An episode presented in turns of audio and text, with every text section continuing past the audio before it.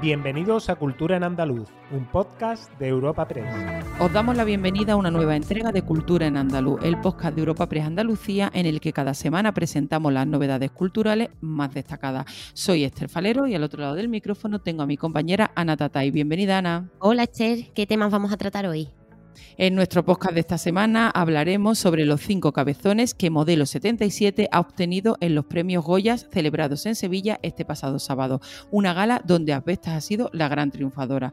Destacaremos además que la capital andaluza es récord de rodajes en 2022, con un 22% más que el año anterior, que ya fue un año récord, así como de la filmación de varias secuencias de la serie Berlín de Netflix en algunos puntos de Almería. Continuaremos con un estudio sobre la Alhambra que descubre piezas de colores que decoraban Comares o el Palacio de los Leones y otro estudio que avisa de que existen fracturaciones en el dolmen de Menga. Y como siempre os ofreceremos nuestra agenda de actividades para los próximos días. Modelo 77 del director sevillano Alberto Rodríguez se cuela con cinco cabezones de los 16 a los que octava entre las películas más premiadas en la 37 edición de los premios Goya, celebrados este pasado sábado en Sevilla. La película Asbestas ha sido la gran triunfadora con nueve galardones. Entre ellos se ha llevado los más importantes, como son los de Mejor Película, Mejor Dirección para Rodrigo Sorogoyen o Mejor Actor Protagonista para Denis Menochet. Además, Cinco Lobitos, que partía con 11 nominaciones, ha logrado otros tres Goya, que han reconocido a sus actrices Laia Costa, actriz principal, y Susi Sánchez, actriz de reparto, y a su directora Alauda Ruiz de Azúa. Escuchamos a Sorogoyen y a Laia Costa tras recibir sus respectivos Goya. Emocionado, abrumado, sorprendidos, de hecho, creíamos que que no iba a ser así. Así que nada, a celebrarlo, muy contentos. Bueno, nosotros somos, bueno, yo creo que cualquier película, evidentemente, pero vamos, las que conozco son las que hacemos nosotros y formamos un equipo pues muy, muy unido, que somos amigos desde hace mucho tiempo, que nos encanta lo que hacemos, nos sentimos muy afortunados por ello. Y bueno, pues entonces la noche de hoy es maravillosa porque veo a compañeros y amigos de, la, de hace 20 años recoger el fruto de, de su trabajo y de su talento, así que claro, encantado. Estamos borrachos de, tanto cariño. La verdad es que con Cinco Lobitos justo hoy hace un año empezábamos en Berlín, la estrenábamos y la peli pasó a ser del público y desde entonces han sido 12 meses realmente... No sé, soy muy consciente del privilegio de sentir el cariño de, la prensa, del público, de, de la crítica, de los festivales dentro y fuera. Eh, creo que ha, sido una película con un recorrido espectacular para, para, lo que pensábamos inicialmente, que ni siquiera pensábamos nada, y eso es, es muy emocionante. Peor suerte ha tenido Alcarrás de Carla Simón, que a pesar de estar entre las favoritas con 11 nominaciones, se ha ido de vacío de esta ceremonia, que comenzaba, como no podía ser de otra manera, con un homenaje al director Carlos Saura, fallecido un día antes de recibir el Goya de Honor que su familia recogía de la mano de Carmen Maura su hija Ana Saura tras la entrega del galardón. Hoy entregamos el Goya de Honor de la Academia de Cine al maravilloso Carlos Saura. Estamos aquí como él quiso, Lali, Antonio y yo, en representación de, de todos los hermanos que tenemos que potenciar la cultura, que no entiende ni de ideologías ni de colores que es nuestro legado y es nuestro futuro y es en lo que ha trabajado él toda su vida y ha luchado muchísimo por ello. Modelo 77, por su parte, recibía cinco premios, en su mayoría todos categorías técnicas, como mejor maquillaje y peluquería, mejor dirección de arte, diseño de vestuario, efectos especiales y mejor dirección de producción. De otro lado, Telmo Irureta recibía el premio Goya 2023 a Mejor Actor Revelación por su papel en la película La Consagración de la Primavera, dirigida por el sevillano Fernando Franco. Y además el músico ubetense Joaquín Sabina junto al cantante Leiva se hacía con el Goya a la mejor canción consintiéndolo mucho. Juliette Binoche Goya Internacional 2023, un galardón que el año pasado recaía en Cage Blanc, homenajeaba a Saura tarareando ¿Por qué te vas? Canción de Janet incluida en la banda sonora de su película Cría Cuerpos y que poco antes era interpretada en el escenario por Natalia Lafourcade, que pedía celebrar la vida del maestro. Hola, Sevilla. Qué alegría estar aquí con vosotros. I speak Italian. Ta ta ta ta. Ta ta ta ta ta ta ta ta ta ta ¿Por qué te vas? Thank you very much. Numerosos rostros conocidos asistían a esta gala, a la que tampoco faltaron el presidente del gobierno, Pedro Sánchez, el ministro de Cultura, Miquel Iceta, o el presidente de la Junta, Juanma Moreno, quien mostraba su deseo de que la comunidad se convierta en sede permanente de estos premios. de que Sevilla y Andalucía sean anfitrión de esta fiesta del cine español y además algo muy importante, Andalucía es un gran plato, tiene desierto, mar, Atlántico, Mediterráneo, nieve y hoy es un día grande para Sevilla y, para Andalucía y espero que, salga todo bien. Y vamos, yo aspiro a que sea sede permanente de esta gala de los Goya, ¿no? Ojalá podamos seguir. Llevamos cuatro ediciones entre Málaga y Sevilla y ojalá podamos seguir. Además, y sin salir del mundo del cine ni de Sevilla, tenemos que destacar el récord de rodajes en 2022 en la capital andaluza, donde hubo un total de 212, que supone un 22% más que el año anterior, año que también fue récord en esta materia.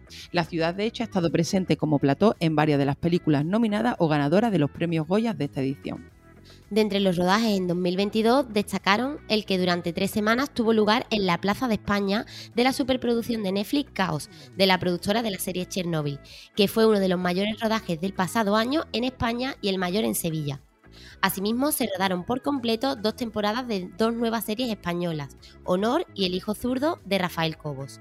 El alcalde de Sevilla, Antonio Muñoz, destaca la ciudad como plato de cine. Es evidente que, Sevilla cerrará el 2022 como, con un año récord en cuanto a eventos audiovisuales, series, eh, rodaje de películas, de spots publicitarios, documentales en nuestros espacios públicos y en nuestra calle.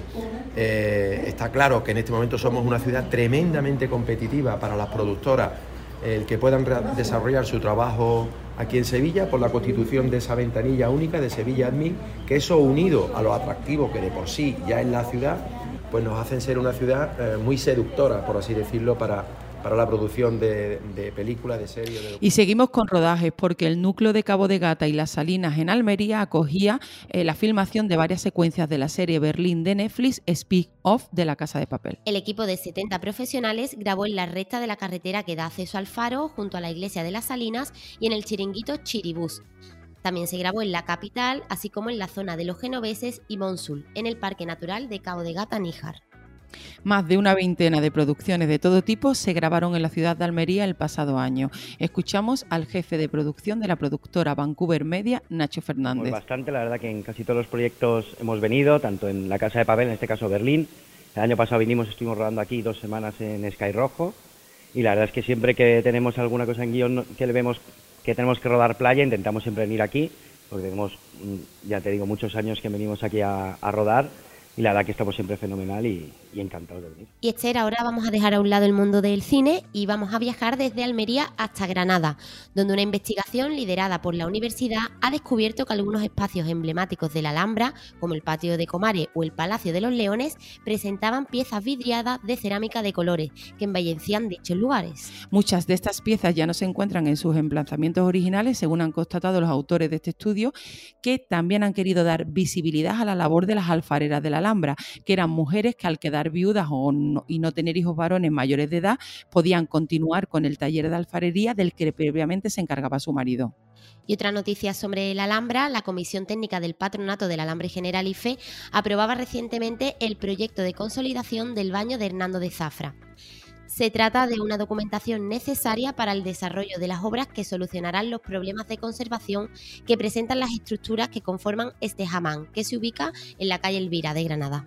Así lo anunciaba la directora general del Patronato del Alambre Generalife, Rocío Díaz, durante una visita a este espacio junto al delegado territorial de Cultura, Fernando Egea. Es una primera parte, es una primera eh, iniciativa que hemos tenido desde el Patronato del Alambre Generalife para intentar, lo primero es consolidar, consolidar esta estructura necesaria para que no desaparezca y para que podamos seguir trabajando en esa segunda fase que sería poner en valor el baño y abrirlo a la visita pública. A partir de aquí, el próximo día 23 de febrero pasará por la Comisión Provincial de Patrimonio que preside eh, el delegado de El baño de Hernando de Zafra pertenecía al antiguo barrio nazarí de Bab Ilvira, situado en el extremo septentrional de la Medina. Contaba con una mezquita ubicada en la actual iglesia de San Andrés, dos escuelas y varias rábitas, además del cementerio de la Puerta del Vira. Y también a los pies de la Alhambra, Ana, que no sé si sabes que es el monumento más visitado de Andalucía, cada año suma más visitantes. Se supera. La ciudad proyecta un museo de arte contemporáneo singular que se ubicará en un antiguo palacio del siglo XVIII que va a ser rehabilitado. Con una extensión de 1.900 metros cuadrados, el nuevo espacio surge de la iniciativa privada y cuenta con el impulso del ayuntamiento. Habla el alcalde de Granada, Francisco Cuenca. Para nosotros una satisfacción eh, presentar, dar luz a, un proyecto que tiene un valor esencial desde el punto de vista patrimonial, histórico y sobre todo de la atención que esta ciudad merece al arte y también al talento. Eh, hoy eh, presentamos un nuevo espacio cultural, eh, museo de arte contemporáneo singular que, va a estar en el propio corazón de, de la ciudad, y dejamos ya nuestra visita a la Alhambra para hablar del libro Dolmen de Menga sobre las intervenciones de 2005 a 2006, coordinado por el profesor del Departamento de Prehistoria y Arqueología de la Universidad de Sevilla, Leonardo García San Juan. Este estudio refleja en uno de sus capítulos que dicha construcción megalítica, declarada Monumento Nacional en 1886, sufre fracturaciones en sus cobijas, fruto de la presión que soportan las mismas. Ante ello, los científicos abogan por llevar a cabo un estudio geotécnico en profundidad para esclarecer si tales fracturas van a ir a más o no y para averiguar cómo corregirlas. Este imponente monumento megalítico, buque insignia de los dolmenes de Antequera en Málaga, es un enclave declarado Patrimonio Mundial en 2016 e indiscutible referente del megalitismo en Andalucía y en toda España.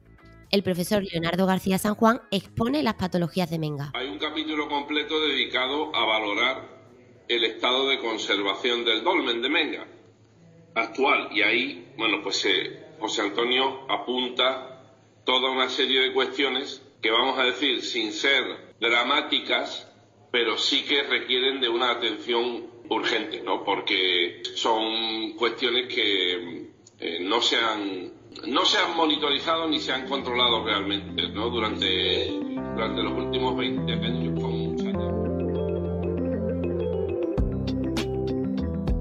Agenda semanal de cultura en andaluz. Y ahora os ofreceremos algunos planes para los próximos días. Exacto empezamos nuestra agenda, eh, nuestra agenda de actividades para, estos días. Y comenzamos en Córdoba, donde la Orquesta Ciudad de Granada, dirigida por Lucas Macías y con la violinista Clara Yumican al frente, llegará al Gran Teatro el viernes 24 de febrero. Será a partir de las 8 de la tarde. Se trata de un concierto extraordinario por el Día de Andalucía que se celebra el 28 de febrero, donde interpretarán obras de Wagner, Bizet y Beethoven. Y también en Córdoba el Centro Cuco Cultura acoge la exposición Corpus con el desnudo como eje temático. Es una muestra del artista Luis Celorio y se puede visitar hasta el 9 de abril. Y la sala El Comercial de la Fundación Cajasol en Huelva acoge la exposición Artista Pop USA en colecciones privadas, en la que se pueden ver cuadros de Robert Indiana, Edward Rocha o Andy Warhol. ¿Y tú, Ana, qué otras cositas nos traes para estos días? Dime pues voy a proponeros un plan en Granada, concretamente los días 23 y 26 de febrero en el Teatro Municipal Isabel la Católica, que acoge por segundo año consecutivo una muestra de las canciones y músicas tradicionales de las distintas comarcas y regiones de España. Esto es dentro de la programación del Festival de Música Folk. Y también en la capital granadina, concretamente el Teatro Alhambra, eh, acoge los días 17 y 18 de febrero la obra Todas las cartas de amor, codirigida por Andrés Lima y Eduard Fernández, que da vida sobre el escenario a una mujer con Alzheimer al final de su vida. Escrita por Santiago Lotti, Todas las canciones de amor es una reflexión emocional de una mujer al final de un camino extraordinario, bello y terrible como la vida misma. Y en Sevilla el Festival de Música Antigua cumple 40 años y antes de su inauguración, que está prevista para el 10 de marzo, eh, se organiza el ciclo Prefemas, Sevilla Hip Ensemble 2023. Este ciclo ha programado tres conciertos en el espacio Turina y tendrá lugar el día 19 eh, con Ricardo Huete y Leire de Diego, el 28 de febrero con el Ensemble Inegalité y el Ensemble La Marián y el 7 de marzo con el coro de la Sociedad Musical de Sevilla. Y también en la capital andaluza tenemos la oportunidad de disfrutar de la ópera Genufa de Leo Janafek, que se representa en el Teatro de la Maestranza de Sevilla los días 16, 18 y 20 de febrero. La soprano Ángeles Blanca encarnará el papel de Kostelnica. Este espacio escénico programa por primera vez y casi 120 años después de su estreno en el Teatro de Port esta ópera con dirección musical de Will Humbert. Continuamos en la capital andaluza, Esther. El Centro de Iniciativas Culturales de la Universidad invita a visitar la exposición de la madera al metal, de Van Dyck a Rembrandt. Se muestra la importancia de las técnicas de grabado en la evolución cultural europea. Y terminamos nuestra, nuestra agenda de esta semana también en Sevilla. Donde Sevilla, Sevilla está a tope de actividades hay culturales. Un de planes. sí, sí pues vamos a contar el último de, ellos, eh, que tiene lugar en el espacio Santa Clara, que celebra la segunda edición del festival Back to the Roots, que promueve el encuentro entre la cultura africana y la sociedad sevillana. Será el sábado entre las 11 de la mañana y las 10 de la noche. Habrá actividades interculturales, debate, danza, gastronomía y hasta una ludoteca para los más pequeños. Pues hasta aquí nuestro podcast de esta semana. Disfrutad y os esperamos el próximo jueves en una nueva entrega de Cultura en Andaluz. Despedimos esta entrega de Cultura en Andaluz invitando a todos nuestros oyentes a descubrir el resto de episodios de este podcast, así como todo el catálogo de programas de nuestra red a través de europapress.es barra podcast. Recuerda que además todos ellos están disponibles en las principales plataformas de podcasting.